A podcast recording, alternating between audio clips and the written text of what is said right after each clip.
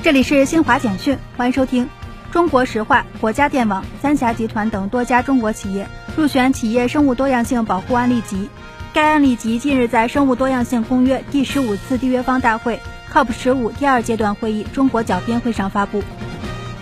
中国自行车运动协会消息，为期三天的2022赛季自由式小轮车世界杯澳大利亚黄金海岸站比赛十一号落幕，中国选手获得女子冠亚军，这也是中国选手第一次获得该项目世界杯冠军。